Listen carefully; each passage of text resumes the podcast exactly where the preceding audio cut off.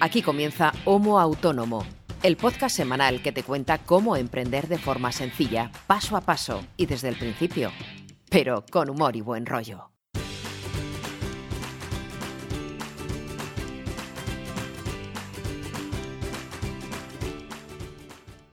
Hola, ¿qué tal? Muy buenas a todos y bienvenidos a este episodio número 11 de Homo Autónomo, el podcast que hacemos dos autónomos eh, para todos los autónomos, ya sean primerizos o veteranos, porque al final, en el día a día, todos podemos tener los mismos problemas o las mismas necesidades y a veces hasta los mismos marrones. Entonces, ¿qué mejor forma que compartir cómo lo hacemos nosotros en nuestra forma o humilde forma de hacer las cosas con todos vosotros y que también vosotros nos contéis cómo hacéis eh, vuestras tareas de autónomo.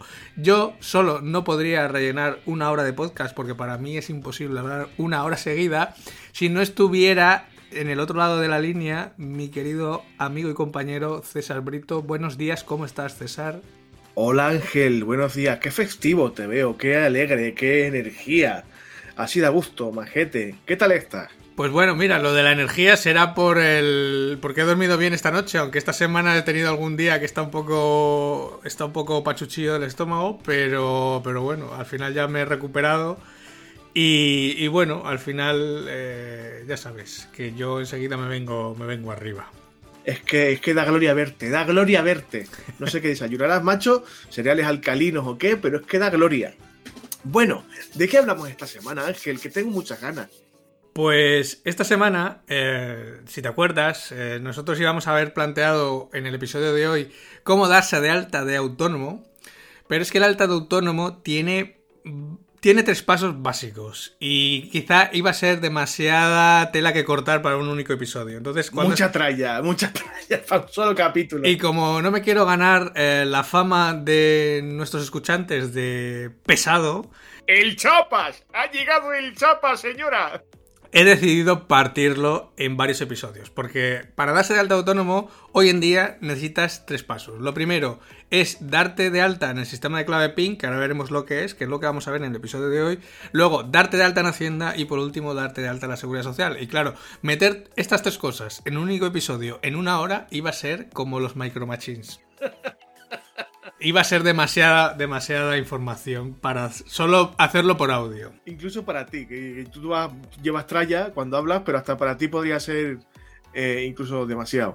Sí, entonces al final lo que he pensado es hablar hoy del sistema de clave PIN, que seguramente mucha de la gente que nos escuche pues ya lo está utilizando, ya sabe lo que es, al menos, aunque no esté utilizándolo, pero también puede haber mucha gente que ni siquiera sepa lo que es y no lo esté utilizando y es utilísimo, de verdad que es súper útil. Eso es lo que te iba a preguntar, que si tú lo usas y estás... Hombre, hombre, yo llevo años, a ver, ponte en mi situación. Yo, a ver, con la tecnología no es que me lleve ni bien ni mal, no soy ningún experto, pero bueno, me defiendo bastante bien. Tengo una vena friki ligera, pero la tengo. Entonces yo con la tecnología me defiendo mm, todo lo mejor que puedo.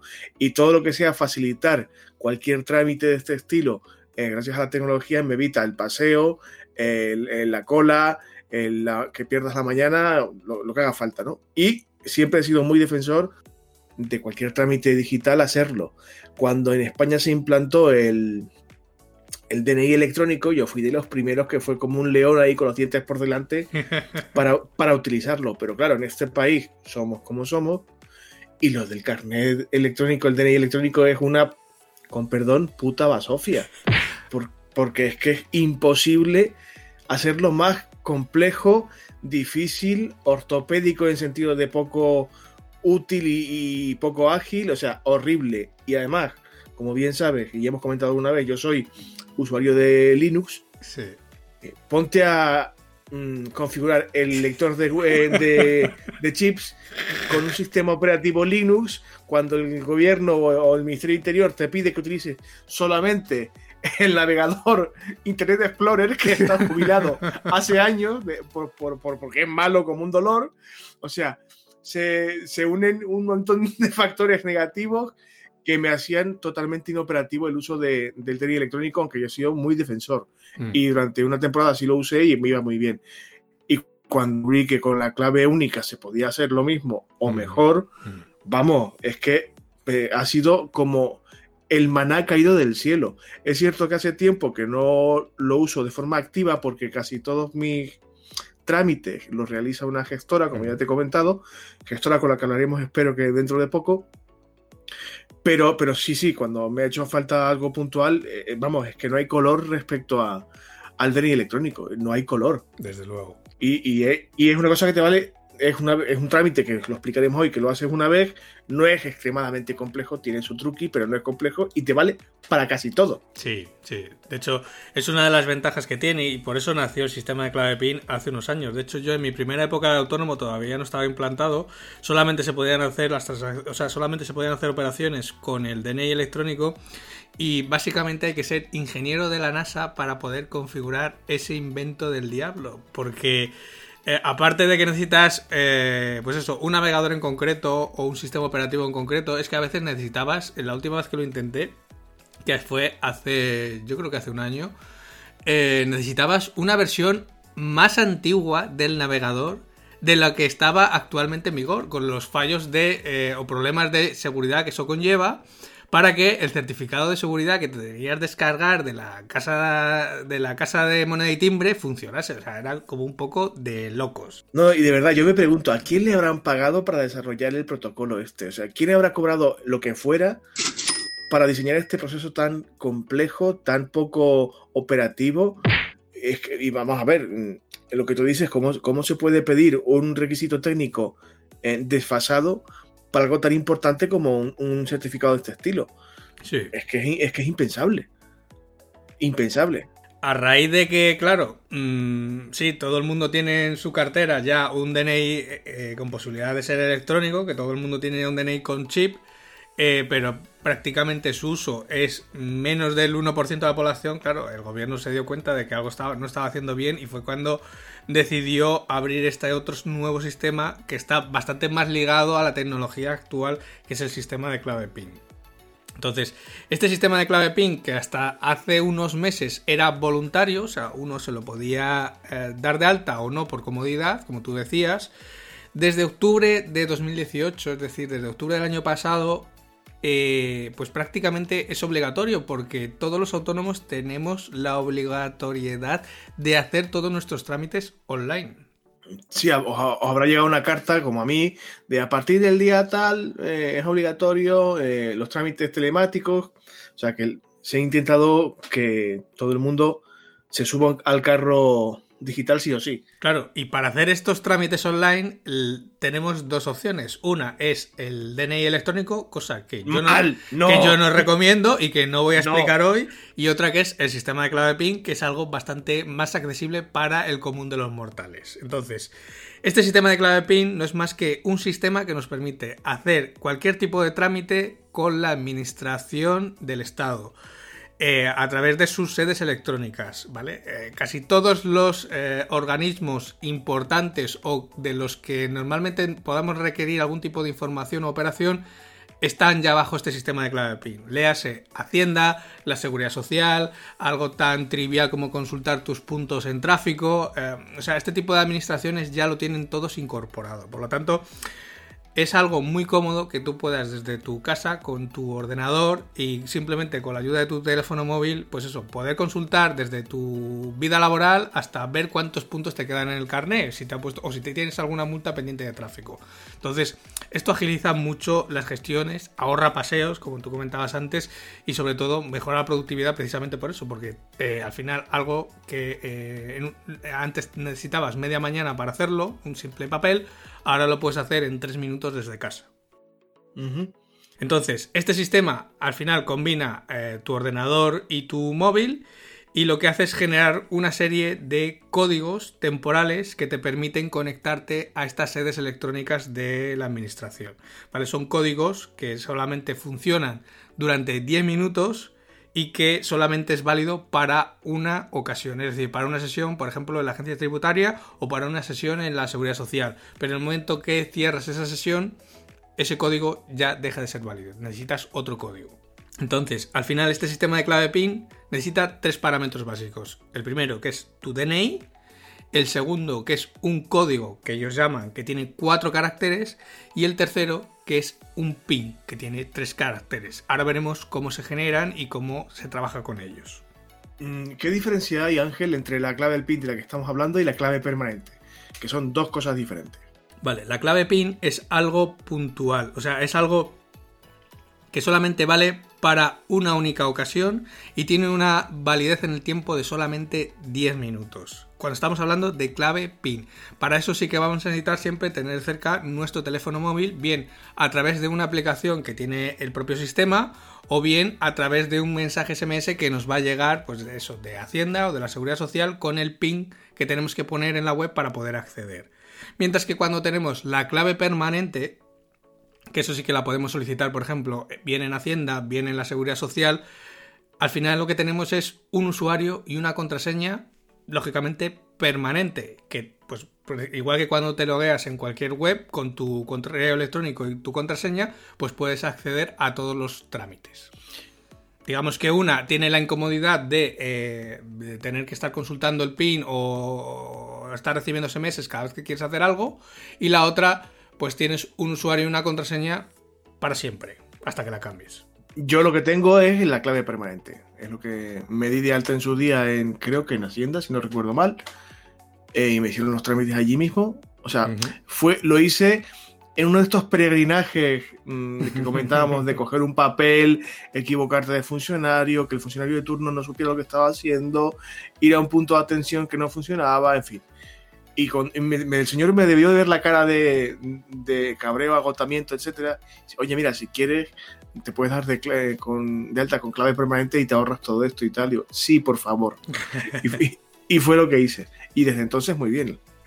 Yo tengo las dos, yo tengo el clave PIN y yo tengo la clave permanente, pero he de reconocer que yo uso siempre la clave PIN, independientemente de que tenga la aplicación instalada en el móvil o no, porque al final es muy cómodo. Metes tu DNI, metes la fecha de expiración del DNI y te llega un SMS con el PIN que necesitas. Y si tienes la aplicación, o sea, luego veremos o luego explicaré las opciones que te da cuando te van a pedir estas claves pues si tienes la aplicación, simplemente pones el código de cuatro dígitos y el pin de cuatro dígitos que te está diciendo en ese momento la aplicación y accedes. O sea, mmm, da igual, al final es comodidad. A mí sí que me he creado la clave permanente, la tengo por ahí, pero cada vez que la he tenido que, la tengo que andar buscando y al final tardo menos con la clave PIN. Sí, como, como siempre tú, por la velocidad, la agilidad y lo, lo rápido y fácil. O sea, cada uno lo que le, lo que le venga mejor. Yo es que, como, como te comentaba, me lo lleva toda la gestoría y no, normalmente no suelo hmm.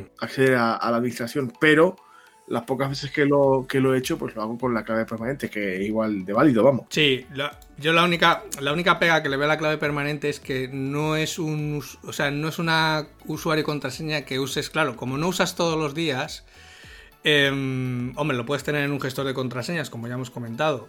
Pero como no es algo que uses habitualmente, pues es algo que tiendes a olvidar, que luego no sabes dónde has dejado el papel, etcétera, etcétera, etcétera, que es lo que me suele pasar a mí, que cada vez que he buscado la clave permanente, como no la tengo en el gestor de contraseñas, pues no sé por qué. Yo tampoco y lo hago por seguridad, o sea, es la única clave que no, que no almaceno de forma telemática por si acaso. Entonces siempre me, te, me toca andar buscando en las cajas de los papeles eh, dónde estaba el documento que en su día me generaron con el usuario y la contraseña. Entonces, mira, como al final tardo más tiempo en buscar el, el papel, al final tiro siempre por la clave PIN porque me resulta más rápido, pero mmm, son igualmente válidas. ¿Y cómo, cómo hacerlo? A ver, ¿cómo, ¿cómo empezamos a hacer los trámites estos que comentas? Vale, lo primero que tenemos que hacer es registrarnos en el sistema de clave PIN.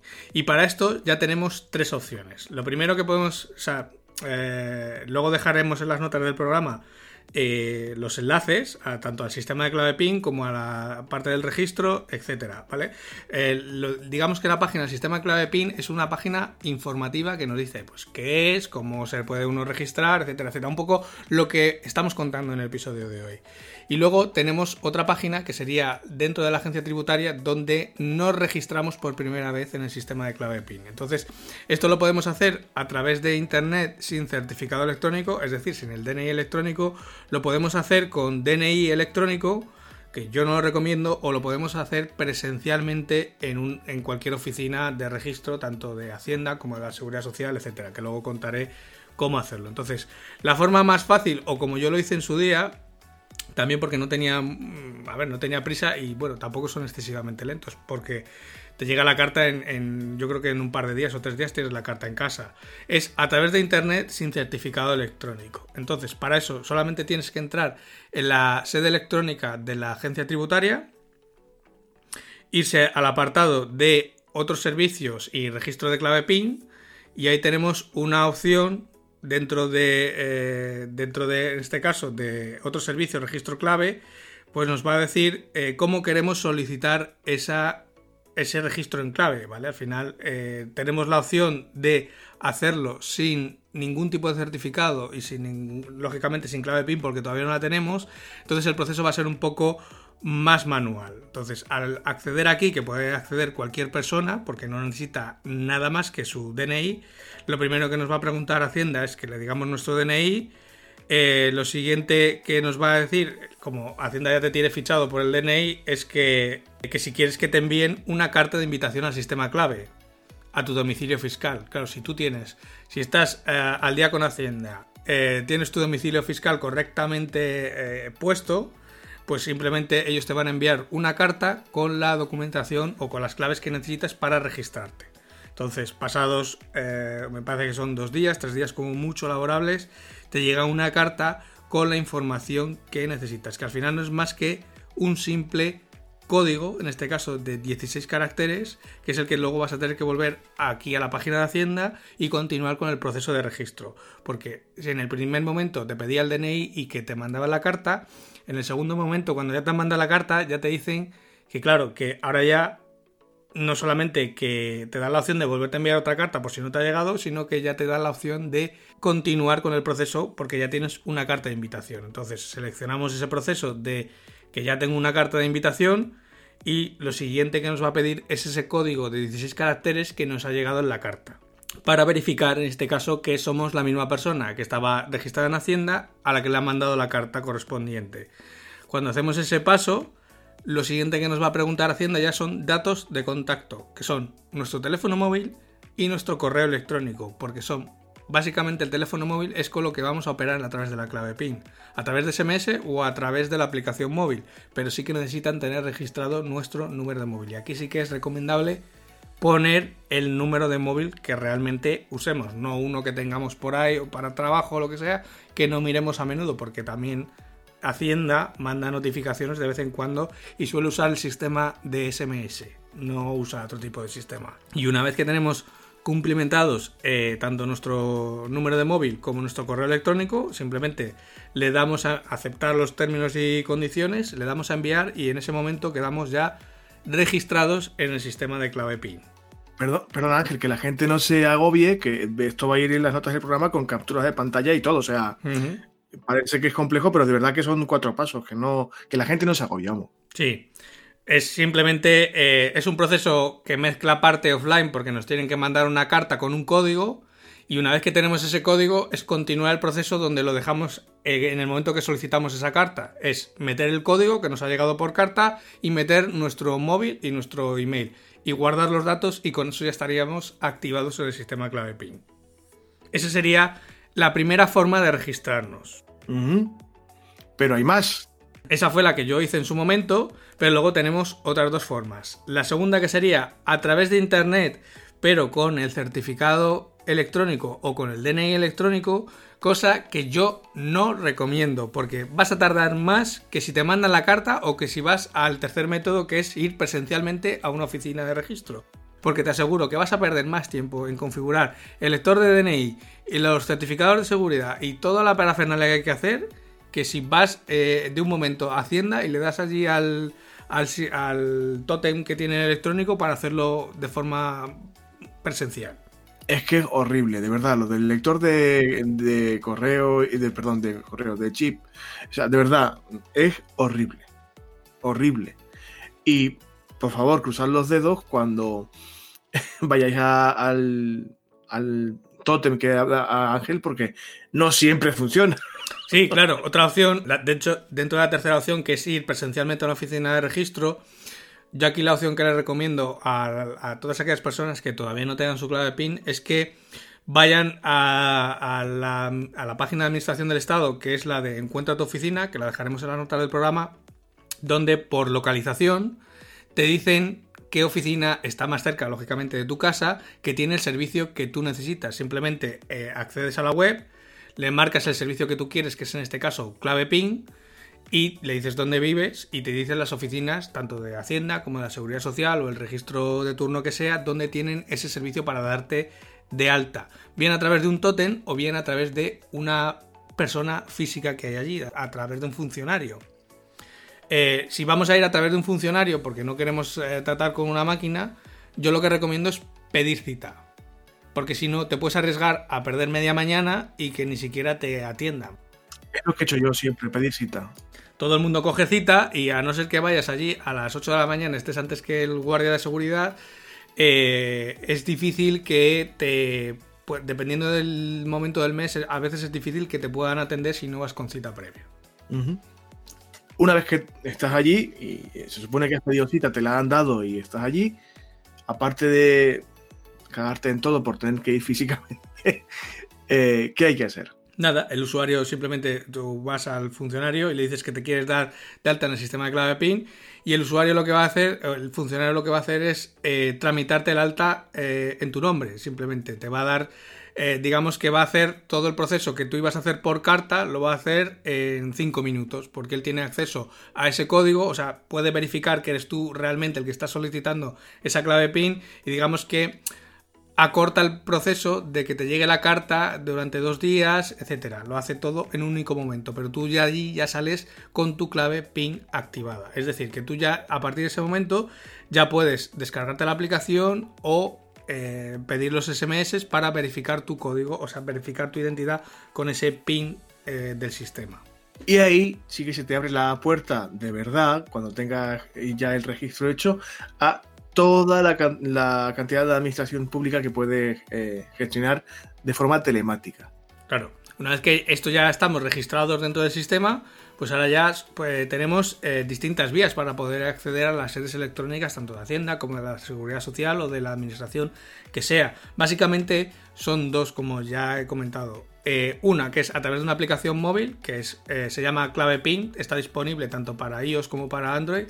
la verdad es que la han renovado hace poco y ahora tiene una usabilidad bastante mejor porque la que había antes era bastante horrenda y ahora ya es un poco más curiosa, o al menos es un poco más bonita o más fácil o digerible de ver que la que había antes. Yo la, he descargado hace poco y desde luego sí que tiene otro aspecto, la usabilidad es bastante mejor. Eh, no tiene pérdida a la hora de buscarlo en, la tienda de, aplicaciones porque tiene una arrobita distintiva que es, digamos, el, el icono que se asocia a la marca de clave PIN del gobierno. Y sí es verdad que es bastante más usable que antes. Sí.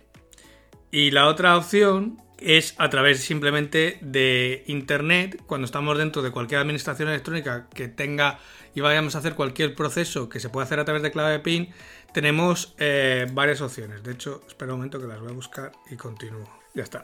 Cuando nosotros, por ejemplo, vamos a la agencia tributaria y queremos hacer cualquier operación dentro de su sede electrónica, eh, nos vamos a encontrar con una serie de símbolos en función de lo que vayamos a hacer. Pues, por ejemplo, eh, dentro de Hacienda podemos tener modelo 036 y 037, que es el censo de empresarios, profesionales y retenedores, que veremos en un siguiente episodio porque es el siguiente paso para darse de alta autónomo, que es darse de alta en Hacienda. Y se hace a través del modelo 036 o el 037.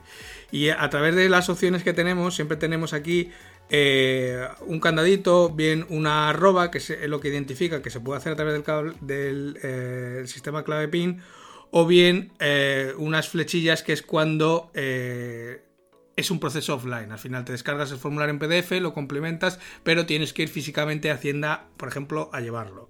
Entonces, lo que vamos a buscar siempre es esa arroba naranja, que es lo que identifica que se puede hacer con clave PIN. Y cuando hacemos clic sobre el botón de con clave PIN, lo primero que nos pide es que metamos nuestro DNI.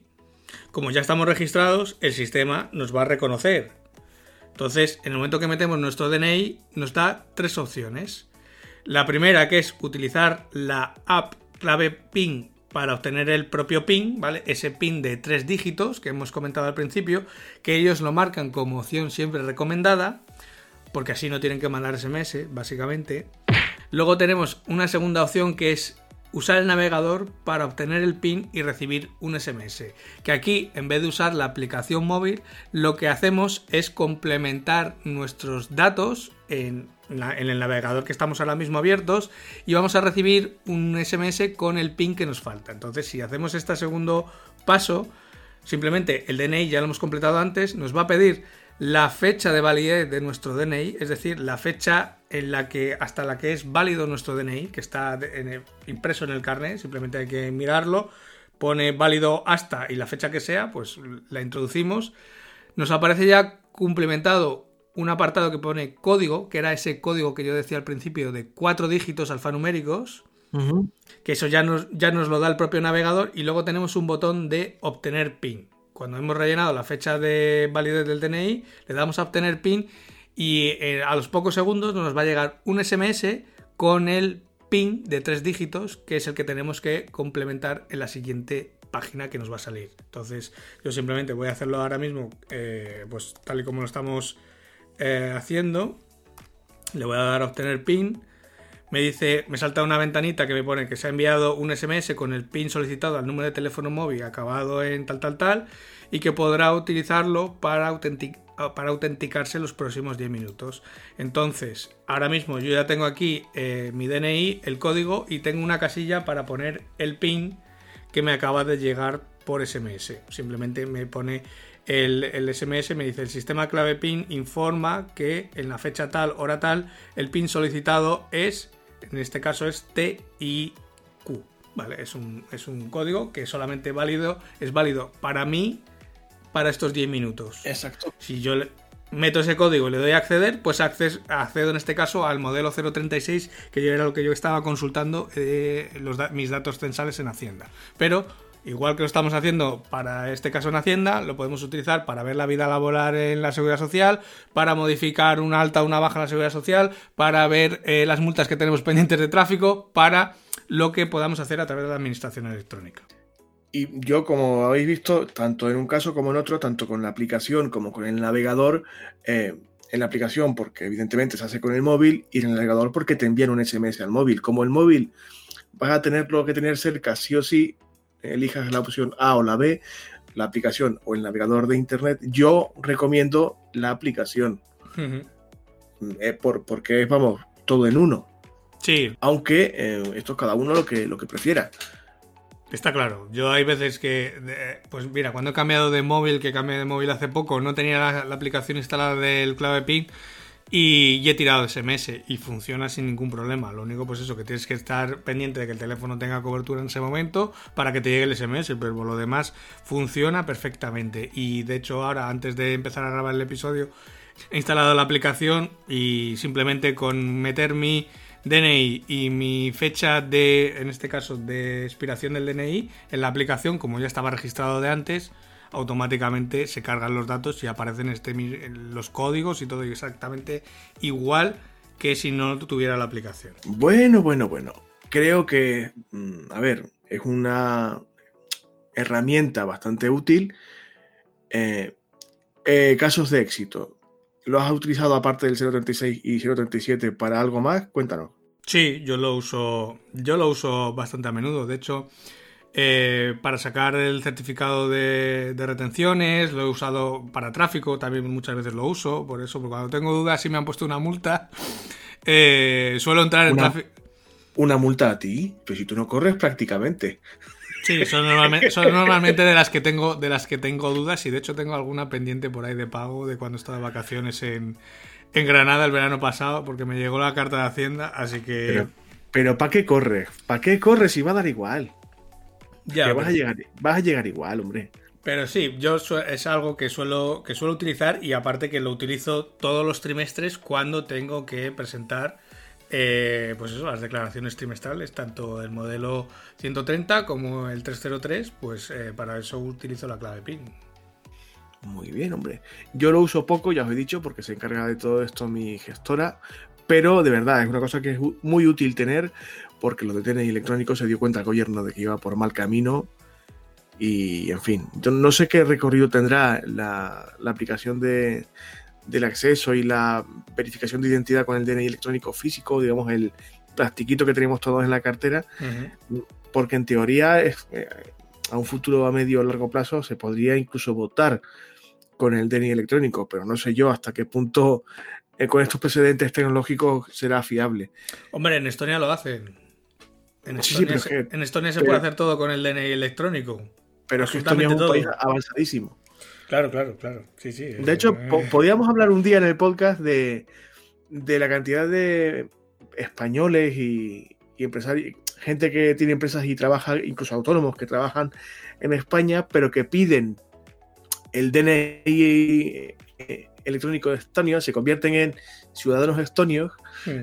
para poder realizar eh, trámites eh, telemáticos porque realmente funcionan estupendamente. Sí. Pero estupendamente. Y, incluso tienen su sede fiscal radicada en Estonia porque es que los trámites lo hacen todos digitales. Igual a lo mejor un día hacemos un programa dedicado a esto. Vale. bueno, Ángel, cuéntanos, ¿qué más queda por contarnos?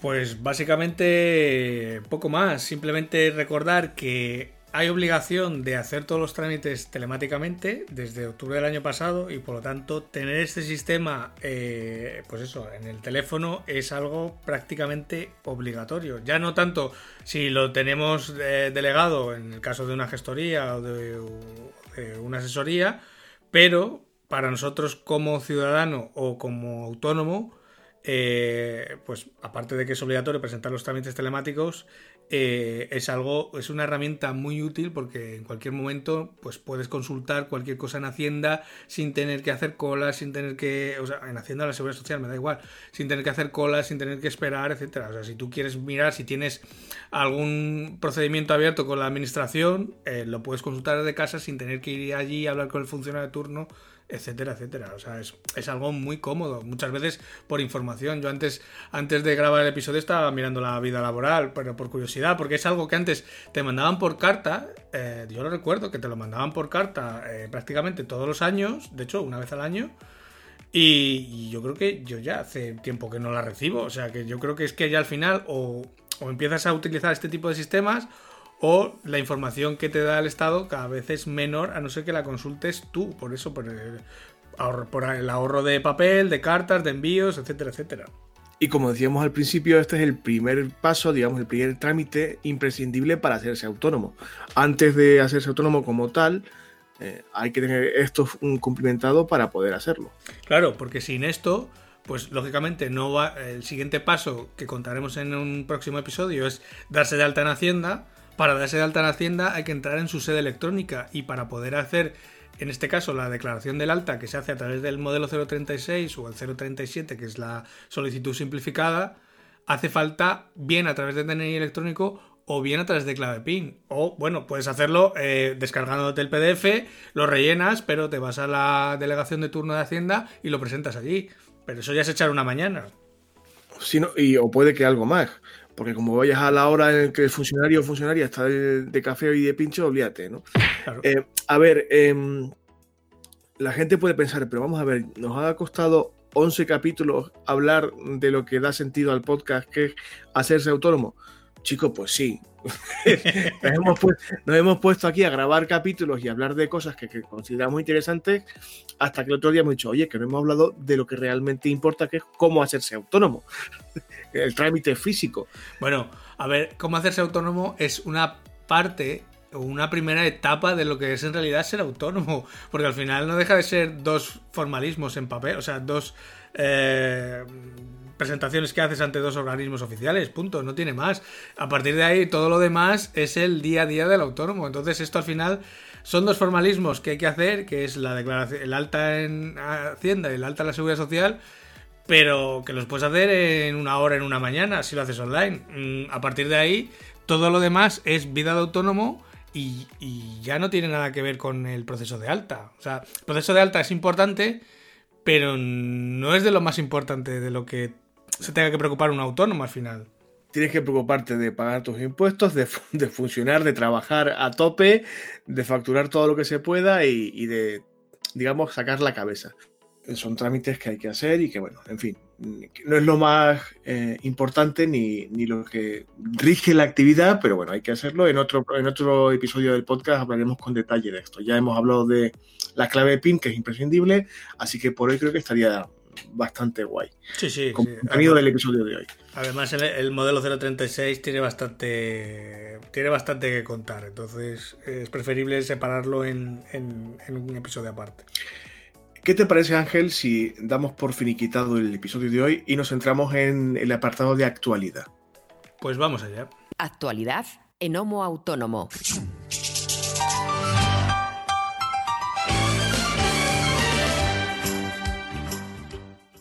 Bueno, Ángel, a ver, yo tenía planteado para comentarte en la sección de actualidad eh, un tema, en dudaba entre dos, pero bueno, uno seguro, es que hace ya eh, unos días que el gobierno saliente, por decirlo así, ha planteado por decreto la obligación de las empresas de registrar de forma fehaciente las horas trabajadas eh, por cada empleado o empleada. Esto en teoría se ha hecho para limitar los abusos eh, respecto de las horas extra que no se pagan, etc. Yo cuando leí la noticia, eh, a ver, está muy bien, es una cosa que es muy positiva, que, se intente poner un poco de veto y que se lleve un control algo más estricto de las horas que los mm, trabajadores y trabajadoras hacen en sus empresas. Eh, no tiene que ver mucho con la actividad del autónomo autónoma, pero bueno, es una política estatal que se está intentando implementar.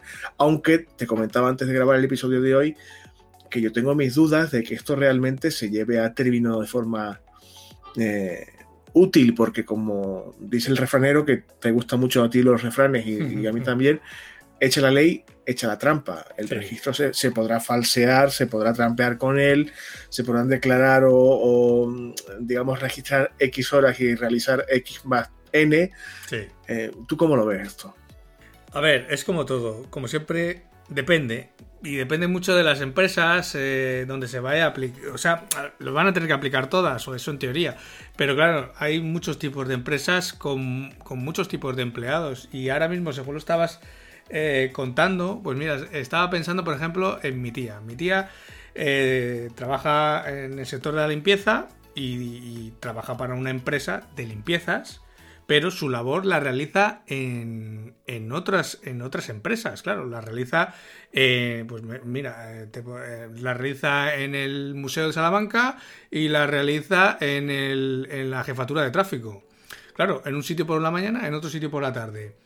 Claro, la empresa realmente que para que le paga la nómina no es tráfico ni es el museo, es otra empresa. Esta empresa, ¿cómo va a registrar las horas por ejemplo, que hace mi tía en tráfico o que hace en el museo? ¿Va a fichar en el museo? ¿Va a fichar en tráfico? ¿Va a fichar en la empresa? Y luego, ¿cómo? O sea, es, en ese caso, por ejemplo, ¿cómo se computarían esas horas? Es muy difícil. Mm, de hecho, los sindicatos mm, no, no es que se hayan puesto eh, en contra de esta medida, de hecho la, celebran y la reciben bien, pero advierten de que no, no es del todo redonda. O sea, creo, ¿eh? no, lo sé porque no he leído en profundidad el tema, pero creo que el, trabajador trabajadora no tiene acceso eh, fácil al registro de sus horas. O sea, la empresa tiene obligación de registrarlas, hmm. pero el empleado o la empleada no tiene fácil por decirlo así, acceder a ese registro para comprobar que se corresponde con la realidad. O sea, hay, hay todavía aspectos que pulir. Claro, y de hecho cuando lo comentábamos antes de grabar, eh, yo te ponía, claro, no es lo mismo en una empresa. Eh, pues por ejemplo en la Renault que fabrican coches a turnos y cada turno empieza una hora y acaba una hora y claro, mientras estás dentro pues estás trabajando, ahí es muy fácil de controlar. Pero tú imagínate, el, y te vuelvo a poner el caso que te explicaba antes, eh, en el periódico en el que yo trabajo. Claro, hay gente que tiene trabajo de oficina, de administración, que sí que está sus ocho horas dentro de la oficina. Pero a un fotógrafo, ¿cómo le vas a controlar las horas? Si cada vez que entra, cada vez que entra o sale, eh, ¿qué cuenta? Como que, mm, que no está trabajando, o sea, cómo ficha, por ejemplo, el fotógrafo que tiene que salir a cubrir no sé qué evento, luego vuelve, luego va a otro sitio, o bueno, el mismo caso de un periodista que va un rato a una rueda de prensa, luego tiene que ir a otro sitio, luego viene por la tarde, luego hace otro, otra página a lo mejor desde casa, ¿eso cómo lo controlas? Además, el, oficio de periodista, que bueno, que es lo que yo controlo, mm, y tú también, que no, no tenemos normalmente horarios establecidos. O sea, entramos un poco más tarde de, que la gente normal a trabajar, pero estamos hasta mucho después de la hora de cierre comercial normal. En nuestros ciclos de trabajo no se corresponden con el horario comercial estándar. O sea, ¿cómo controlar eso, no? Claro, o, bueno, yo muchas veces, eh, yo estoy en casa eh, de hecho, ayer mismamente por la tarde, yo los viernes por, la tarde no trabajo en el periódico, o sea, no tengo que estar físicamente en la oficina. Pero sin embargo, por la tarde estuve haciendo cosas del periódico en mi casa, porque me manda un WhatsApp un compañero, porque este fin de semana tenemos un evento del que necesitaba cierta información. Y claro, ellos saben que yo estoy siempre delante del ordenador y me miras esto. Claro, eso es trabajo del periódico que yo estoy haciendo en mi casa y no se está contabilizando. ¿Eso cómo, lo, cómo lo cuento?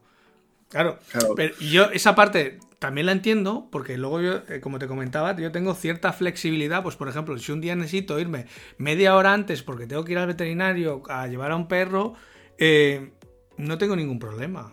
O sea, nadie me dice nada. Yo, mientras mi trabajo esté hecho, nadie se mete en si estoy más rato o estoy menos rato calentando la silla. Porque al final eso tampoco es productividad. Bueno, como, como todo lo que sucede con la administración y con el gobierno, este y todos los demás, la realidad que plantean las leyes suele diferir. Vemos si esto realmente acaba implantándose de forma efectiva, si, si obtiene los resultados que el gobierno espera, si hay, como yo vaticino, el tramposillos de turno por ahí que hacen sus que Bueno, vamos a, esperar un poco a ver qué pasa. Yo tengo mi opinión. Al final esta ley en teoría tiene un plazo de dos meses para cumplir a las empresas. Eh, antes de dos meses tenemos elecciones. Eh, yo creo que el siguiente gobierno será una de las cosas que primero paralice. Sí, yo creo que también. ¿eh? Entonces, pues bueno, tampoco le doy mucho más importancia. Por eso, porque... Mm, primero porque tiene difícil aplicación y segundo porque será una de las cosas que todas estas eh, medidas que se están tomando bajo decreto veremos luego si hay cambio de gobierno en qué se traducen porque al final pues eso seguramente muchas cosas se echen para atrás en fin, eh, lo que comentábamos hace unos capítulos, en año de elecciones hay que ver un poco qué es lo que prometen, quién, cómo y a ver la aplicación después, lo que, lo que implica. Y como te decía antes también yo, somos autónomos, la verdad es que los autónomos, si, tuviéramos que fichar, igual rompíamos la máquina. Pero bueno, y la otra noticia que estaba dudando si comentarla en el episodio de hoy o no, porque como sabéis, grabamos los podcasts con una semana de antelación. Eh, cuando estamos grabando esto, acaba de eh, suceder, acaba de tener lugar la huelga feminista del 8 de marzo. Y bueno, en fin, era por comentar un poco si querías este asunto, aunque ya han pasado siete días cuando eh, la gente escuche el, episodio. Es una corriente que, bueno, tiene mucha fuerza y que, eh, aunque haya pasado unos días, pues aún habrá ecos de, lo que ha pasado el día 8 de marzo. a ver, lo mismo de antes, o sea, los autónomos, aunque estemos ideológicamente alineados con esta eh, huelga y con la reivindicación feminista, cosa que a mí me ocurre, yo estoy a tope con el feminismo porque creo que es una, yo ya creo que es una corriente imparable que lleva tiempo necesitando este país que esto suceda de esta forma, además, para mí desde el año pasado ya es una marea que no se puede frenar, que veremos a dónde llega, creo que, va por el buen camino, aunque hay mucho trabajo por delante todavía, pero eh, por mucho que yo esté con el alineado con el espíritu de, esta, de estas movilizaciones, eh, yo no puedo dejar de trabajar, porque es que no me lo puedo permitir. No porque esté en contra de, lo que esta huelga eh, defiende, que no lo estoy, sino porque es que, desgraciadamente, los autónomos y autónomas no podemos permitirnos siempre el lujo de parar. Claro, Sí, sí, y tú lo comentabas antes, que tú conoces a gente que, en fin, mujeres además, compañeras mujeres, que no han podido parar y no porque no estén a favor de esto, sino porque no pueden, no se lo pueden permitir. Porque si paras no facturas, es que es así. Claro. no, claro. a ver, eh, todo el mundo podemos estar, eh, cada uno puede tener su posición. Lógicamente, yo estoy a favor de la huelga de ayer y de las manifestaciones y de que se vayan cambiando las cosas que falta hace. Pero claro, eh, no se ven las cosas eh, de la misma forma dependiendo de dónde estés. Claro, no es lo mismo cuando tú eres eh, funcionario o trabajas para una empresa en el que sabes que te va a caer tu nómina a final de mes, aunque pues un día faltes una mañana a trabajar o, un día no vayas porque te puedes coger incluso un día de asuntos propios para irte a la huelga y no te va a repercutir ni siquiera en el sueldo, que cuando eh, eres tú, tu dueño de tu negocio y, tienes que abrir la persiana si quieres facturar el día de ayer. Claro que, a ver, es un tema controvertido que tampoco vamos a profundizar mucho en ello. Pero en fin, era por comentar esto. O sea, es, cierto que la corriente feminista debe impregnar todos los órdenes de la sociedad y creo que, como te decía, es imparable y debe ser así, creo yo. Y estoy a tope, pero bueno, eh, también me, me, apetecía comentarlo porque desde la perspectiva de los autónomos mm, paramos, no paramos, se nos critica por no parar, se nos acusa de machistas por no hacer huelga. No, no, es que, yo no es que no, no sea machista, es que no puedo permitirme el lujo de parar. Y en fin, si tú tienes alguna noticia que comentar, eh, por mi parte ya estaría.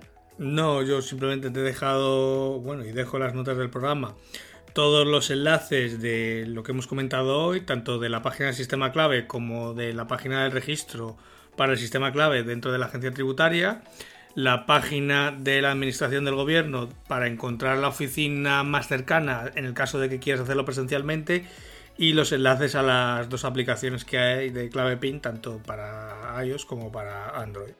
También pondremos capturas de pantalla para que os guiéis un poco visualmente para que no haya ningún tipo de pérdida. Pues dicho esto, Ángel, creo que está todo, ¿no? Pues sí, simplemente este esta semana no tenemos feedback, ni bueno ni malo, así que en principio. a ver, a ver. Pero sí, sí que debería. Um, a ver si os apetece, vamos. Si alguien prueba y le va bien, que nos lo cuente. Oye, mira, he probado esto de la clave y me ha ido bien, era como contabais o no, o me he encontrado un problema en, este, en esta parte del proceso o no que estamos aquí para responderlo siempre que esté dentro de nuestra capacidad. O sea, vale que no es un tema técnico, pero vamos. Sí, como siempre, si, nos escriben al formulario que tenemos en, en homoautónomo.com barra contactar, pues ese formulario nos llega tanto a ti como a mí y cualquiera de los dos le puede responder. Yo siempre respondo a todos los formularios de contacto. De hecho, hay días que me tiro un rato respondiendo formularios, o sea que no que no va a quedar en saco roto y en la medida que podamos ayudar a la gente que nos pregunte, sin ningún problema. Si el ayudar no cuesta nada. Exacto. ¿Y qué decimos siempre de los corazoncitos verdes de Spotify, de eh, las notaciones positivas? Cuéntanos. Pues nada, ya sabes que una vez que acabamos el programa, nosotros contamos nuestras, iba a decir nuestras mierdas, pero bueno, es que al final eh, un podcast es de lo que es de lo que vive, de la visibilidad de que nos puedan dar los usuarios. ¿Y cómo nos van a dar visibilidad? Pues simplemente dejándonos una reseña, un comentario, una valoración en iTunes, dejándonos un corazoncito verde en Spotify si nos escuchan por, por esta red, o un comentario o una valoración en iBox, porque cuando lo hacen, pues, eh, y se nota, y créanme que se nota, eh, las plataformas de podcasting mm, nos suben en sus rankings internos y lógicamente somos más visibles. Y lógicamente, si somos más visibles, cada vez nos escuchará más gente. Y si cada vez nos escucha más gente, pues tendremos más feedback. Eh, podremos contestar eh, vuestras dudas si las hay y a mí lo que me gustaría que un día tuviéramos un programa con preguntas, con preguntas de la audiencia y poderlas ir respondiendo en pues ahora mismo en directo. Todo se andará, todo se andará, hay que tener paciencia, amigo mío, esto es pico y pala, pico y pala. Empezamos con el capítulo 1, ya vamos con el capítulo 11, poco a poco. Yo confío en que la cosa al final acabe eh, tirando para arriba. No hay, no hay tomas falsas hoy, ¿verdad? No, hoy de momento no hemos tenido así ninguna visita, visita inesperada del repartidor de Carrefour. Pero, pero bueno, lo demás solo me queda daros las gracias a todos los que nos escucháis cada semana darte las gracias a ti, César, por estar una semana más aquí conmigo, viendo cómo registrarse en el sistema clave PIN. Y, nada más, simplemente emplazarnos ya al próximo sábado eh, con un nuevo episodio de Homo Autónomo. Por mi parte, eh, un abrazo a todos, un abrazo para ti, César. Un abrazo, Angelito. Y a todos los demás, nos vemos dentro de siete días. Que tengáis feliz semana. Adiós. Adiós a todos.